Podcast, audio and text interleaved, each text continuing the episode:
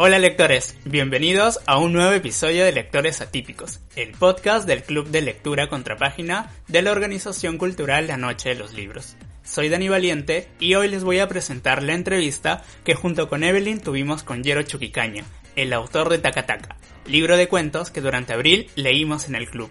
Yero contestó a varias preguntas de los cluberos. ¿Quieres conocer de qué va este libro y quién es su autor? Entonces debes escuchar este episodio de principio a fin. Yero Chuquicaña nació en Hilo, Moquegua, en el año 1990. Es escritor y periodista cultural.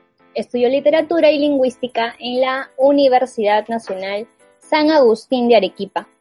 En el año 2017 obtuvo el Premio Nacional de Literatura en la categoría infantil juvenil con su libro de cuentos Takataka. Ha publicado los libros de cuentos Air Max 180, Takataka ambos en el 2015 Chisito, ¿Qué carajos es el amor? Ambos en el año 2016, Falsos Cuentos en el 2017, el cual reúne varios de sus cuentos publicados previamente, y Peruanos de segunda mano en el año 2019.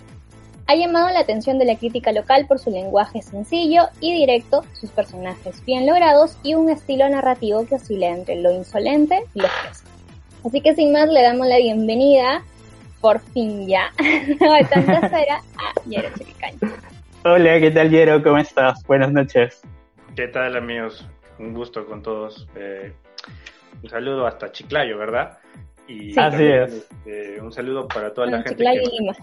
Sí, bueno, Chiclayo y Lima. Eh, también un, saludo para toda la gente que nos está viendo en, a través del directo. Bueno, vamos, vamos al grano, Yero, porque tenemos ahí varias preguntas que queremos hacerte y también algunas preguntas que nos han dejado los chicos del, club, ¿no? Como había, estábamos comentando, hemos leído esto, este libro en el club, entonces ahí también los chicos han dejado algunas preguntas. Eh, Yero, ganar el Premio Nacional de Literatura, el cual se retomó después de más de 30 años, es obviamente nada despreciable y definitivamente que marca un hito en tu carrera. Pero cuéntanos, ¿cómo fueron tus inicios? ¿Cómo fue o cómo era el Yero adolescente que creció en Hilo, como los personajes de tus cuentos? Pues mm, el Yero que creció en Hilo era un, muchachito, un niño común y corriente, que no tenía este, tal vez un, intereses que fueran más allá de los comunes, ¿no? Porque este, en ningún momento durante mi infancia me planteé estudiar literatura ni tampoco cuando terminé la secundaria, sino que más bien es algo que se formó a medida de que me daba cuenta de, que la necesidad que tenía de seguir expandiendo mis horizontes, pero en el sentido intelectual, porque eh, yo, para empezar, no tengo una biblioteca en mi casa en hilo, pero sí había como que algunos, alguno que otro libro que podía leer, ¿no? De alguien que nos había obsequiado. Entonces, este, a partir de eso, encuentro como que esta curiosidad por la lectura, sobre todo enfocado con, eh, centrado en los cuentos de Ribeiro, de Julio Ramón, y que me, me despertó como que eh, de, ese letargo en el que estaba a, los ocho años, nueve años por ahí. Y desde entonces este, era un gusto leer un montón y, o todo lo que encontrara, ¿no? No solo libros o eh, libros de educación, sino también este, los periódicos, las cómics, que también me encantan. Y, y luego, este, más adelante, cuando ya terminé la secundaria y me, me, propuse acabar una carrera en hilo universitaria, la cual obviamente dejé, y luego otra carrera tal vez técnica en el SNATI, la cual también dejé, eh, migré a Arequipa para estudiar literatura eh, exclusivamente porque se presentó la oportunidad, agarré un cupo y desde entonces este, me he quedado aquí en Arequipa. Y ese ha sido como que el comienzo de la historia, ¿no? Que dar ese salto de la provincia a Arequipa me ayudó mucho para ampliar mis horizontes, sobre todo en, en, cuanto a lo que refiere leer, ¿no? Descubrir libros, autores, gente que esté interesada genuinamente por la literatura y con los que pueda compartir, ¿no? Este, porque también a veces siento que el acto de leer necesita también una reacción, ¿no? Una eh, contestación y al mismo tiempo una respuesta que en, última instancia sería la escritura misma, ¿no? Entonces, este, escribir para mí es una necesidad que tenía desde que descubrí la lectura de la, de, la narrativa nacional con Julio Ramón Ribeiro. O sea, podemos decirle que Ribeiro fue uno de los primeros escritores que leíste. Sí, sí, definitivamente, fue el primero. Wow, qué genial. Entonces, con lo que nos has dicho, podemos decir que tu gran paso como escritor fue gracias al premio que obtuviste en el año 2017. ¿Cómo crees tú que este premio ha marcado tanto antes como después en tu vida y en tu carrera como escritor? Bueno, lo marca en un sentido de que tú no esperas ganar de, un día para otro un premio que supuestamente, bueno, seguramente lo es, ¿no? Eh, el más importante de nuestras letras. Eh, pero tampoco es que, se sienta ganar la lotería, ¿no? Sino es más bien una cuestión de trabajo que se había estado gestando desde hace años, ¿no? Desde que ingresé a la escuela, porque ingresé a la escuela de literatura eh, escribiendo garabatos o cosas por el estilo. Y una vez que ya sentía que tenía por lo menos la formación necesaria para sentarme a escribir un cuento decente que pudiera ser leíble y que pudiera compartir con otras personas, este, me propuse escribir una colección de relatos que abarcara un determinado espacio, un determinado lugar y que se sintiera auténtico y no forzado, ¿no? Al contrario de lo que muchos podrían pretender con su primera obra, ¿no? Que sería escribir la supernovela peruana que todo el mundo anhela leer, ¿no? Entonces, este, yo solo quería hacer lo mío, quería hacer lo más sencillo posible, ¿no? Entonces, este, sin ningún tipo de pretensión, porque pensé que se iba a publicar el libro y que ya moría todo. ¿No? Y porque suele pasar con los escritores independientes, ¿no? Publican un libro y ese libro se empolva en los anaqueles y ya nadie más este, le echa el ojo, sino es como un obsequio o un remate, ¿no? En una librería, en una feria itinerante. Entonces, para mí fue muy importante que este proyecto, que fue Falsos Cuentos con Takataka y Air Max, que son los dos primeros tomos de mi colección, eh, corrieran completamente a mi cargo es decir, que me encargué que tuviera eh, tantas páginas, tantos cuentos, tal portada, tal diseño, porque sentía que era una cosa muy íntima, muy personal y que si no tenía el control de, esto, tal vez me iba a decepcionar, no iba a estar completamente a gusto. Entonces, este, con eso en mente ya tenía suficiente, ¿no? Porque el libro salió como quise y ya luego lo que pasara ya no me importaba, ¿no? Entonces un, par de años después del 2015, el 2017, eh, resulta que el libro Takataka gana el concurso, el Premio Nacional de Literatura y no me lo creo porque pensé que era una broma del editor.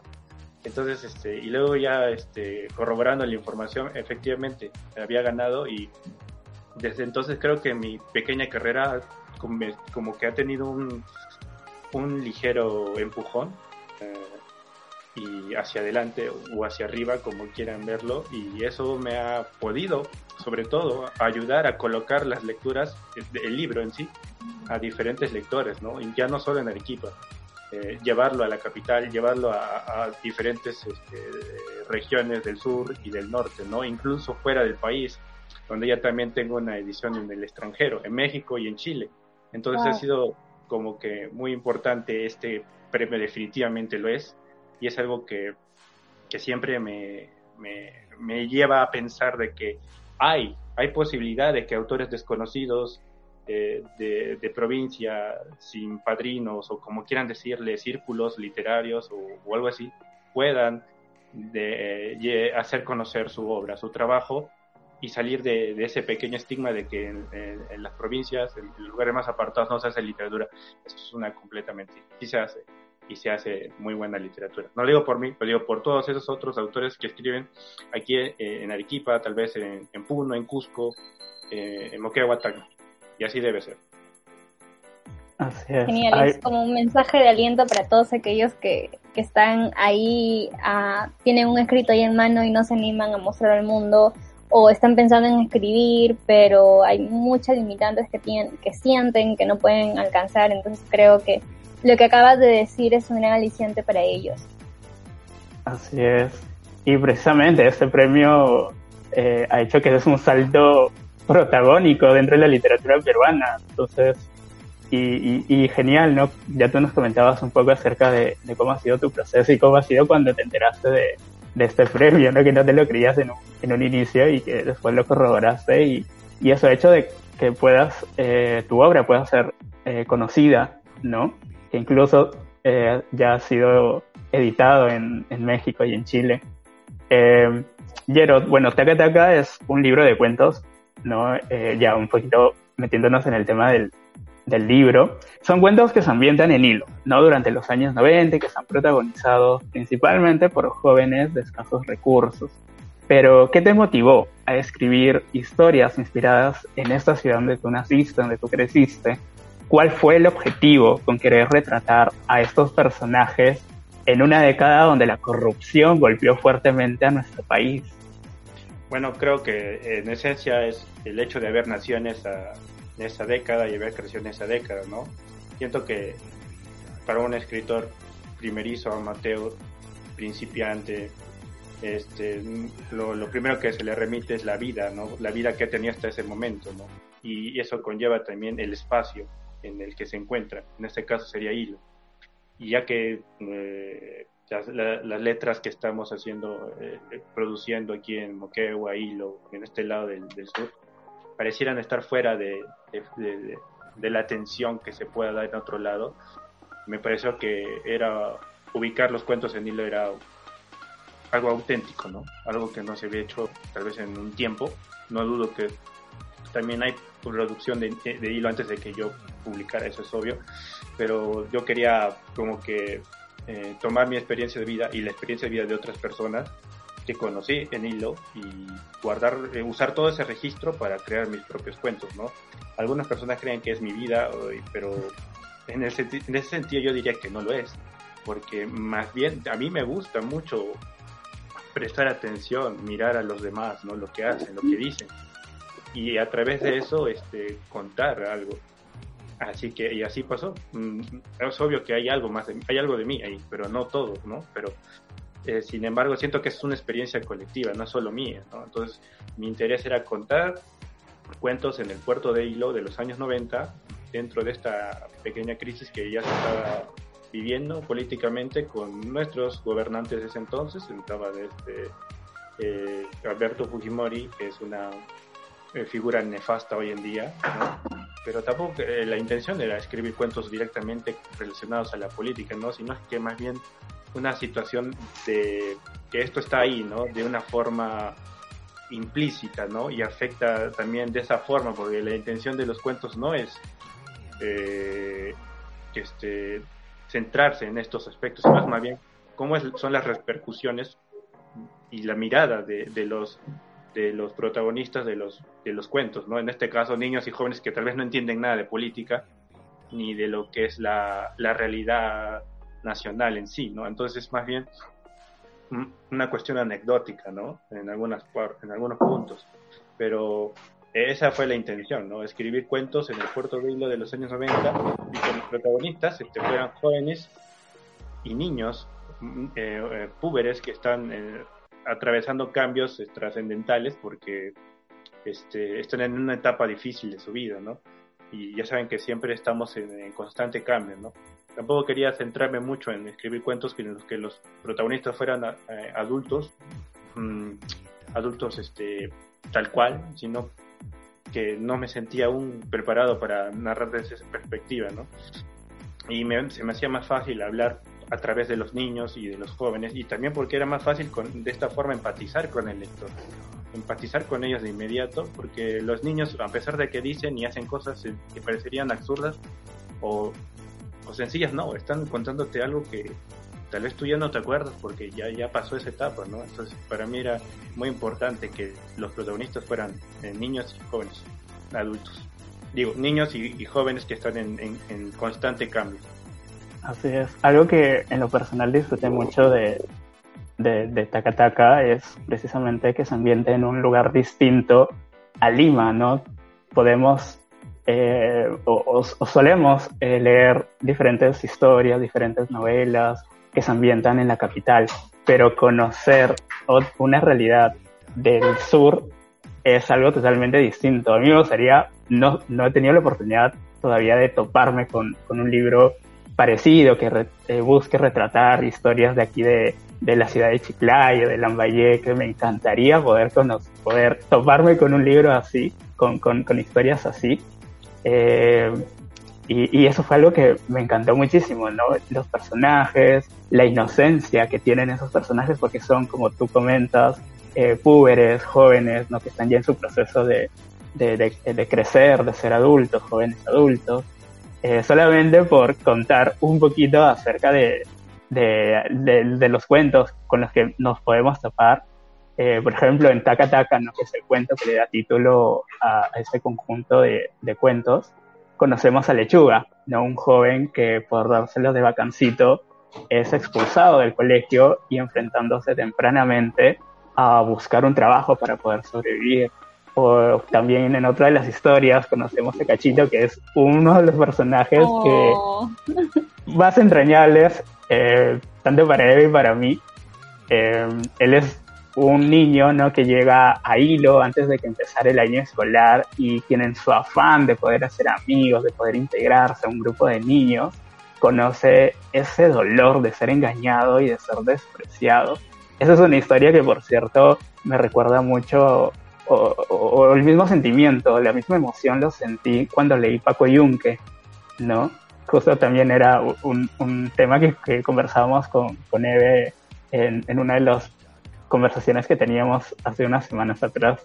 Sí, no me hiciste recordar ese. Es, es un cuento que trae cierta entre nostalgia e impotencia de, de, de, de, cómo saber de qué hacer frente a algo así y, y sobre todo de, de, seguir creyendo de que situaciones de ese tipo se siguen dando hasta la fecha, ¿no? En algún momento, incluso nosotros mismos como personas en algún momento puede ser que nos hayamos sentido discriminados o apartados de determinado grupo de personas, ya sea por diferentes situaciones. Entonces, el tema de la discriminación sigue siendo un tema aún latente en nuestra sociedad. No solamente aquí en nuestro país, sino también en diferentes países. Bueno, esa es opinión personal. Siguiendo con las preguntas.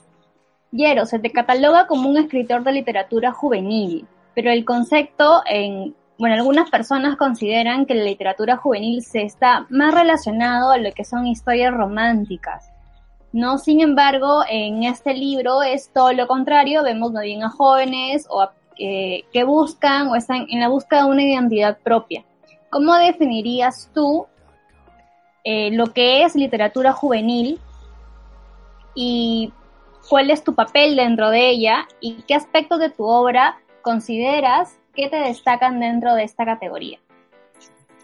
Mm, no considero que yo uh, haya apuntado directamente a la literatura infantil y juvenil, sino que más bien este, yo concebí estos cuentos como una forma de que cualquier persona eh, niños, jóvenes, adultos, este, adolescentes, pudieran leerlo sin ningún, sin ningún tipo de, eh, de atajo, ¿ya? Es decir, que es para un público completamente abierto, universal o como quieran verlo. Lo que pasa es que al enviarlo al concurso del Premio Nacional de Literatura tenía que decir si ir por cuento o literatura infantil y juvenil. Y como yo, el editor, que también es algo que hicimos entre los dos porque era con la editorial, decidieron más bien enviarlo a literatura infantil y juvenil porque eh, nuestra edición era bastante sencilla, ¿no? Pero no tanto por esa sencilla, sino por el hecho de que el, formato eh, y las ilustraciones, las fotografías que tenía en la portada y contraportada y los interiores, daba mucho juego para pensar de que este era un libro este, eh, con ese tipo de entrada, ¿no? Para los jóvenes, ¿no? Y de hecho lo es también, ¿no? En un, sentido. Pero fue como que una cuestión de, de, decidir, ¿no? Para qué categoría enviar y así fue. Pero yo no considero que, por ejemplo, escriba para niños, ¿no? Yo considero que la literatura infantil eh, necesita otro formato. Entonces, este, la literatura juvenil también apunta hacia otro lado en algunos aspectos, ¿no? Uh, pero no me desligo de ninguna de las dos, ¿no? es muy probable que estos cuentos de Takataka terminen dentro de, un, de una pequeña de una pequeña edición donde solo elija algunos cuentos para un público infantil o que esté enfocado directamente a alumnos de primaria, porque es algo que estamos trabajando en, con la ayuda de, del gobierno em, del gobierno regional en Hilo, o en Moquegua Hilo. Entonces, este, la mirada es intentar seleccionar algunos cuentos de ahí y, y, hacer que pase por un libro infantil. Bueno, no es que estoy diciendo que pase, sino que también lo puede ser, ¿no? Es una cuestión también de alterar un poco, ¿no? Quitar algunas palabras, tal vez lo que llaman este, este, eh, eh, editar un poco el texto. Entonces, este, pero no demasiado como para romper la esencia, ¿no? Sino más bien solo adaptarlo un poco más para los públicos más jóvenes. Entonces, por ese lado no veo problema. Así es que yo considero que sí, tengo el título de, escritor juvenil.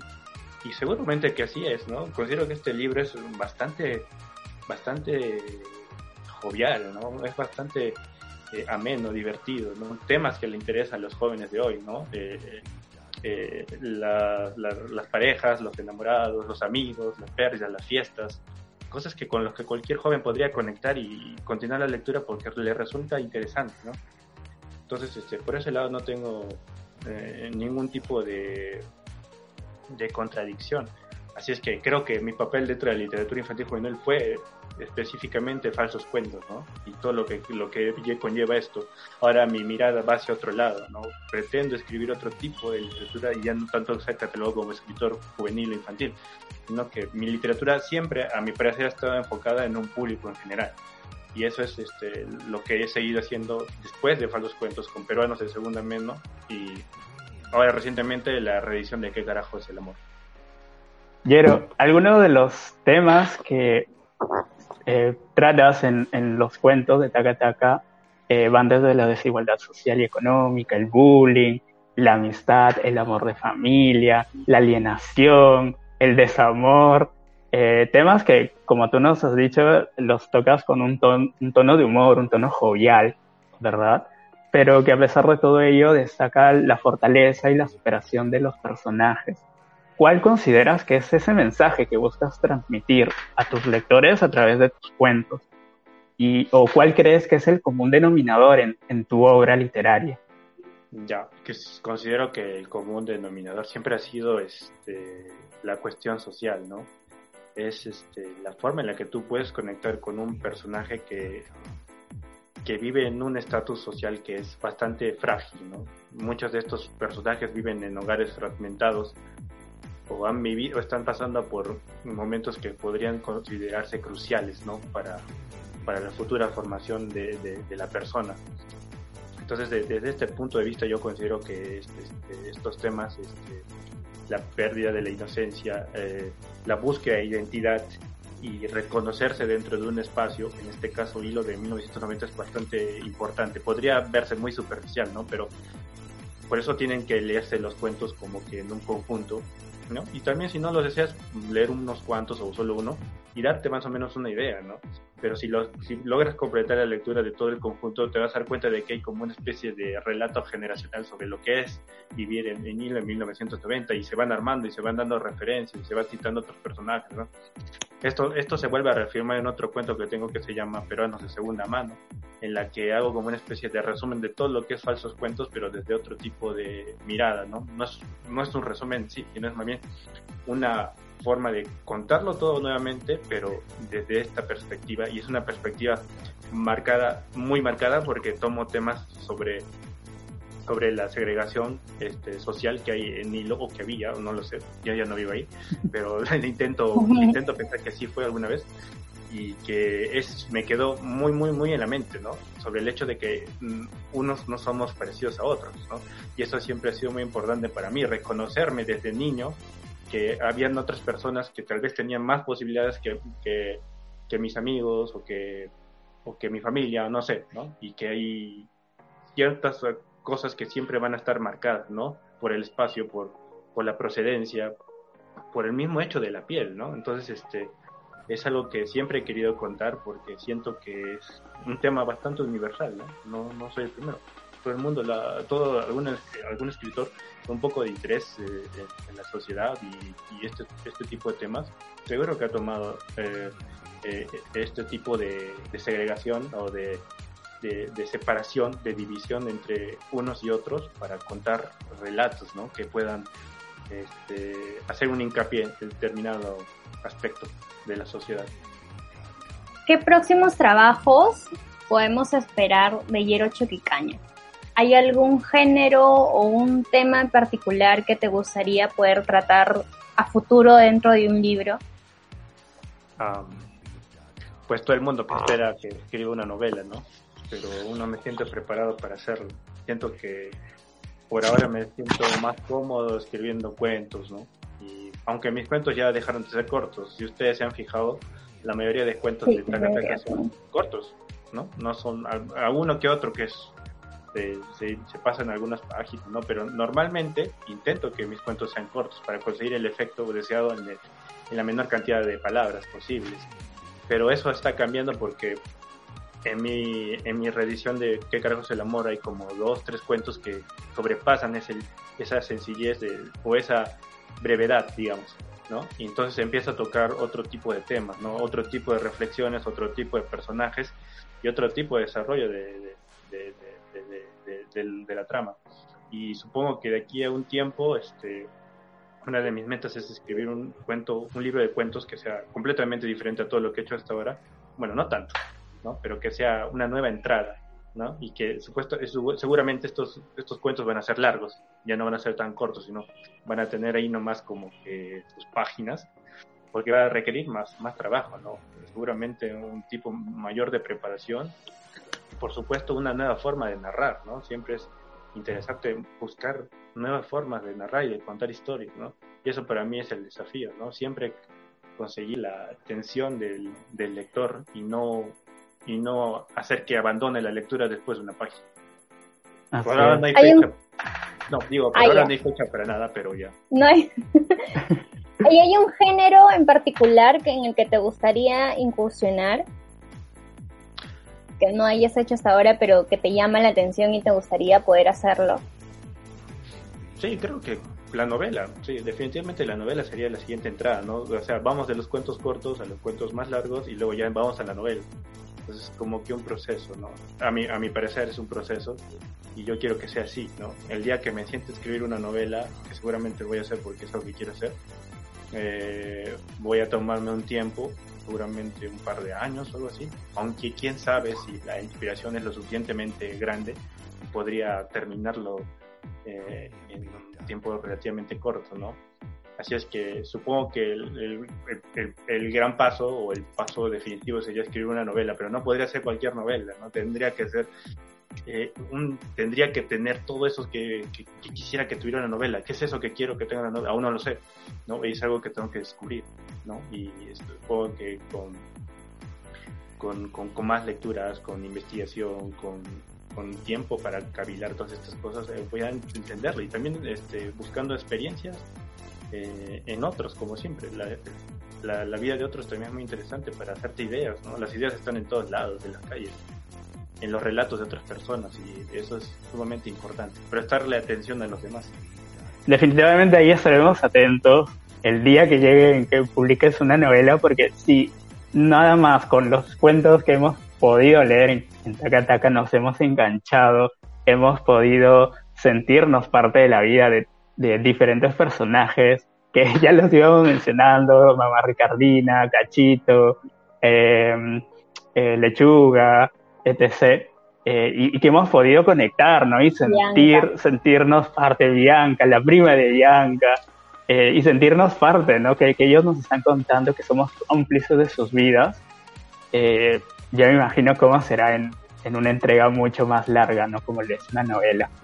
Yero, para los que hemos tenido la oportunidad de leer a Osvaldo Reynoso, es inevitable notar que hay cierto parecido, ¿no? Entre Los Inocentes y Takataka, ¿no? Los Inocentes de Osvaldo Reynoso, en aspectos quizás como la temática, el uso de la jerga y en la forma como se aborda, ¿no? Lo que le sucede a los personajes. ¿Consideras que Osvaldo Reynoso, que es un arequipeño, ¿no? Un autor arequipeño, ha influido en tu obra? Y si es así, ¿de qué forma? Sí, definitivamente, este, completar la inspiración que me dio Ribeiro también este, viene de parte de Osvaldo Reynoso, que es un autor que recién descubrí en la universidad, ¿no? con un pequeño cuentario titulado este, Los Inocentes, ¿no? Es un libro que estuvo en el ojo de la tormenta cuando salió y hoy en día es como un clásico de culto. y se lee en los colegios. Sí, se lee en los colegios, es un gran paso, ¿no? Así es que me pareció genial, pues la primera vez que leí Los Inocentes me pareció que era lo más grande que, que, podía leer en ese momento para lo que estaba buscando, ¿no? Que era esa esencia de barrio, de, de collera, ¿no? De, jerga y todas estas cosas que son sumamente interesantes. Y quieres escribir esto. Entonces, y, yo estaba apuntando en algo, algo parecido. Creo que hay un cuento incluso en el que tomé inspiración directamente de Los Inocentes. Eh, creo que titula Flaca, en la que un chiquillo eh, sigue a una mujer mayor con la mirada, ¿no? Les pilla todo el tiempo. y esa, ¿no? A veces somos chicos y nos enamoramos de algunas personas que esos amores que... que, Prohibidos. Claro, eso, es la historia de las cimbreñas, si no me equivoco. Mm, no, es otra flaca que... Es otra. Titula flaca el cuento. Pero es otra flaca que, está en la boca de todos porque es como que también un relato de, de, ciudad, ¿no? De pueblo. Porque todo el mundo está detrás hablando de ello, ¿no? ¿Qué, ¿Qué, está haciendo? ¿Qué no está haciendo? ¿no? Y él está como que mirando y, intentando no creer que todo lo que dicen de ella, ¿no? Que son cosas este, de dudosa de dudosa calidad, ¿no? Entonces, este, ya creo que este cuento también me, me, inspiré sin querer en, el, en la película Malena, que es una película italiana de Giuseppe Tornatore, en la que también hay un niño que está enamorado de una mujer mayor y él la sigue a todas lados, la espía y todo, y esto es, y esa idea también se, se reforzó con, con los cuentos de, de los inocentes, Y además de Reynoso, de Ribeiro, ¿qué otros escritores son un referente para ti? Eso nos gustaría saber. Mm, definitivamente están Julio Romero Ribeiro, eh, Osvaldo Reynoso, eh, mm, pues este, otros autores que, que, he leído durante mi infancia y mi juventud, ha sido Enrique Congrange, eh, Galvez Roncero, Ciro Alegría, Abraham Valdelomar, ¿no? Eh, me refiero a la narrativa exactamente. Y pues después de eso tengo a, a norteamericanos, porque también en la universidad descubrí autores norteamericanos y entre ellos mis favoritos, además de Hemingway, Faulkner, no sé, es este Chopolaniu, está eh, eh, Raymond Carver, escritor mm. de, cuentos también, y que nunca ha escrito una novela. A, veces pienso que voy a ser como Carver, que nunca voy a escribir una novela, ¿no? Pero si tú lees todos sus cuentos es como una gran novela americana, ¿no? Pero tienes que leer todo, ¿no? Es como que una, una colección de, de, cuentarios y, que todo esto te lleva a, otro relato generacional enorme, ¿no? Esta, esta vez desde el punto de vista de las parejas y que de las parejas que, que, conviven, que empiezan, que se divorcian, que acaban, ¿no? En ese sentido son más sobre las relaciones humanas, ¿no? Las relaciones de pareja. Y ese es un tema que me interesa ahora, ¿no? Y mi objetivo en algún momento será escribir como Carver, ¿no? Cuentos largos que, que puedan este, abordar ese aspecto de las relaciones humanas, ¿no? Porque me encanta tocar ese tipo de temas, ¿no? Lo estoy intentando ahora y espero que más adelante pueda ofrecer algo más, ¿no? Algo diferente para que los lectores, la gente que leyó falsos cuentos, taca pero antes de segunda mano y luego se encuentren con este otro libro, sí, con ese otro libro que quiero escribir, que está en mi mente y yo no sé qué es, este, también lo encuentren, maduren conmigo, ¿entiendes? Que vayan de este estado, que ha sido taca hasta este otro cuentario que algún, algún día va a salir. Eh, tenemos también algunas preguntas de, los chicos del club Contrapágina, ¿no? que es el club que tenemos en la organización. Eh, pero antes de ello quería hacer un, comentario de que, por ejemplo, eh, mi mamá, que también es parte del, club, eh, ella trabajó uno de tus cuentos con sus alumnos, ella es profesora de secundaria. Trabajó esta historia de Toto, se me fue el título el, del cuento. La picuda. La picuda. Que por cierto, ¿La picuda era la playa? ¿O me estoy confundiendo? Era el nombre de la playa. Ah, e-, eso era algo que justo también conversamos con, mi mamá al respecto de... Porque no, no se llega a mencionar ¿no? durante la historia en sí que era la picuda, no solamente lo tiene como título, pero lo sobreentendemos que, que, era eso, no que era la playa. Eh, y, y, eso, o sea, a mí justo lo que comentabas hace un rato era con respecto al hecho de que se adapten algunos de tus cuentos para un público infantil eh, pero ya en sí, ¿no? Algunas historias eh, que hemos podido leer en Takataka eh, están dirigidas, ¿no? eh, si bien para un público juvenil, para que son protagonizados en su mayoría por, por adolescentes, púberes y, y, jóvenes que están entrando en la etapa de la juventud. Este, y, eso es genial, ¿no? Poderlos tocar también con, con, estos públicos, ¿no? Con, con precisamente con, en clase, ¿no? O sea, sería un golazo, ¿no? Que, se pueda leer alguno de tus cuentos, como ya sucede con los inocentes, eh, en, dentro de las escuelas, ¿no? Dentro de los colegios.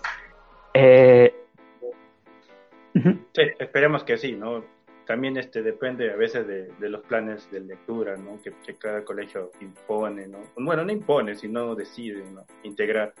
Entonces, eso sí ha pasado. Algunos, algunos colegios por acá sí han requerido el, libro, lo han trabajado, he ido a los colegios a hablar con los chicos, porque después de que leen quieren saber quién es el que escribió, ¿no? ¿Qué, qué, qué, cómo eh, logró escribir el libro, cómo, cuánto tiempo le llevó, quién es, quién es, qué hace.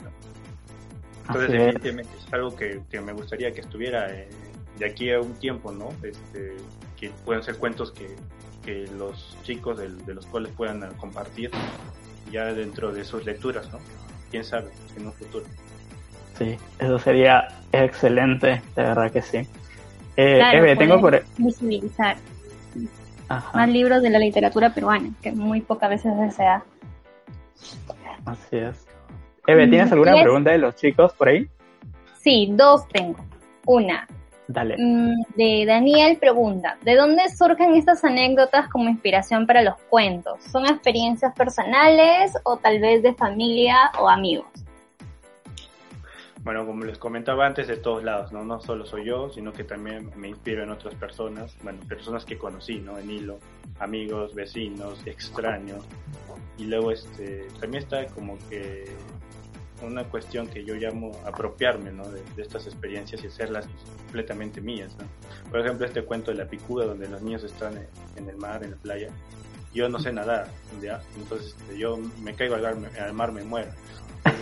y este, este, este, relato me lo contó uno de mis primos de Hilo, que sí estuvo en esa playa. Lo que hice yo fue apropiarme de la experiencia, no hacerla íntima, hacerla mía y de esa forma hacer que que, fuera de, los demás, ¿no? de los lectores, ¿no? que pudieran compartir esta experiencia de, este último día de verano en el que todo lo que único que quieren hacer los niños es ir al mar. Tengo por aquí otra pregunta más de Liliana. Ella sí se quedó un poquito con la duda eh, al respecto de qué representa para ti el tacataca, ¿no? O cuál es el significado que le quieres dar, cuál es su simbología dentro de, de esa historia de lechuga. Bueno, Takataka es la historia de, una persona que, termina siendo absorbida por el espacio que habita, en este caso el mercado Pacocha. Él al final del cuento termina adquiriendo la denominación, el nombre, apodo, llámenlo como quieran, de Takataka, ¿no? Se desplaza el nombre del sujeto que sería Lechuga Medina a simplemente Takataka y desde ese entonces va a ser recordado de esa forma, ¿no? Porque me acuerdo que, eh, no necesariamente Takataka, pero tal vez este, en, algún momento le ha llamado a alguien, mira, el señor del pan, ¿no? O el señor de, las, del kiosco, ¿no? El kiosquero, o el del Nintendo, o algo así, ¿no? Cosas así que simplemente les desplazas de su identidad por, por el tiempo de permanencia que está en un mismo lugar, ya sabes quién es, pero no por quién, quién sea, sino por, por la cosa que hace. En este caso, Lechuga lo, lo, único que hace es estar con los tacatacas y de una forma se ha integrado a este, a este, a este juego y a este espacio. Entonces es solo eh, un objeto más relegado y que no tiene identidad. Eso es. Tiene la identidad más de un objeto que de, que de una persona. Excelente. Algo de, de precisamente de la historia de Takataka eh, y que un poquito ahí nos dejó pensando con, con Evelyn era con respecto a cómo pasó todos esos años, ¿no? Desde que lo expulsaron en colegio hasta que cumplió los 25 y él dice, eh, ¿en qué momento me, hice grande, ¿no? ¿En qué momento, en qué momento ya, ya soy joven, ¿no? Y, y se pone ahí un poco a pensar qué ha hecho en su vida. Eso es un poquito ahí el, nos, dejó ahí un poquito de... sentirse viejo a los 25.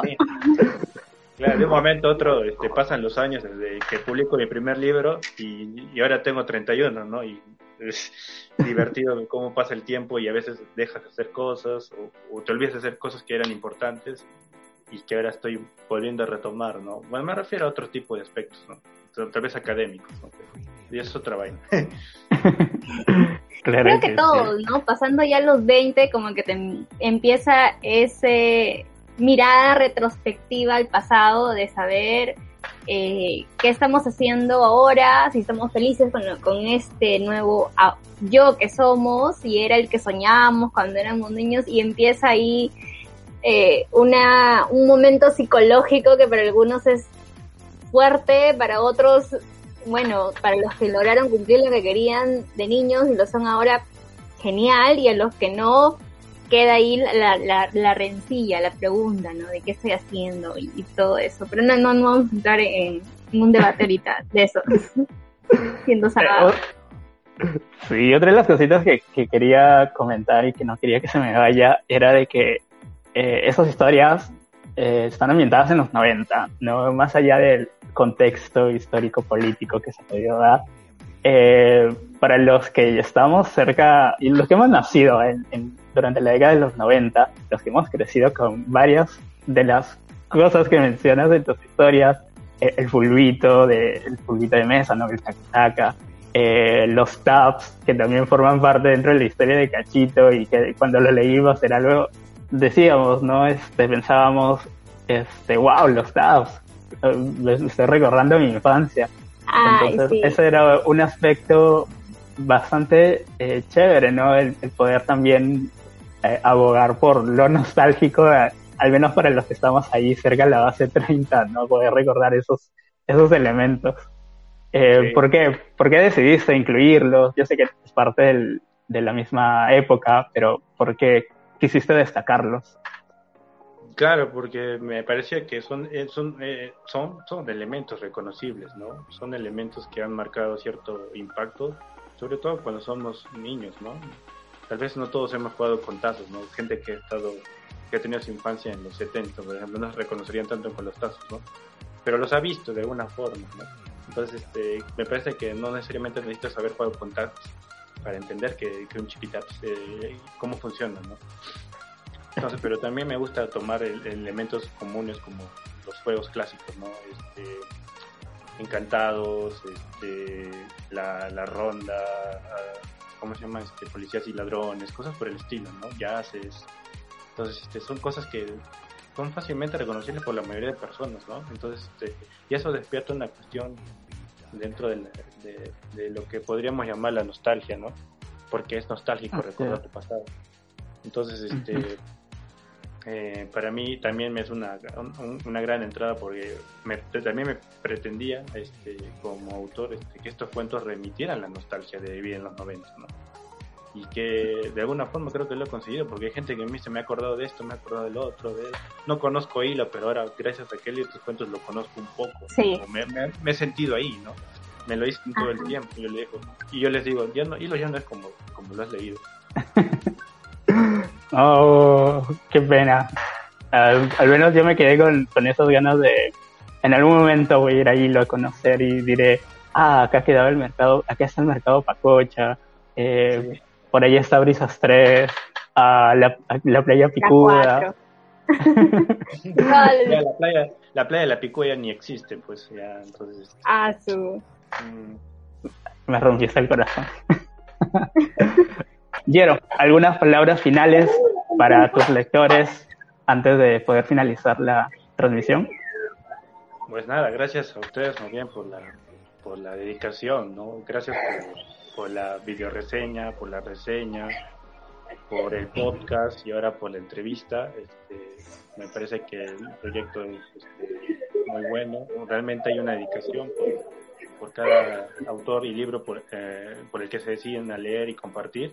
Es que yo los, animo a seguir eh, difundiendo los libros y los autores de esta manera porque me parece que es un trabajo bastante completo. Y es que muchas gracias nuevamente a ustedes dos, a Dani y Evelyn, por esta conversación.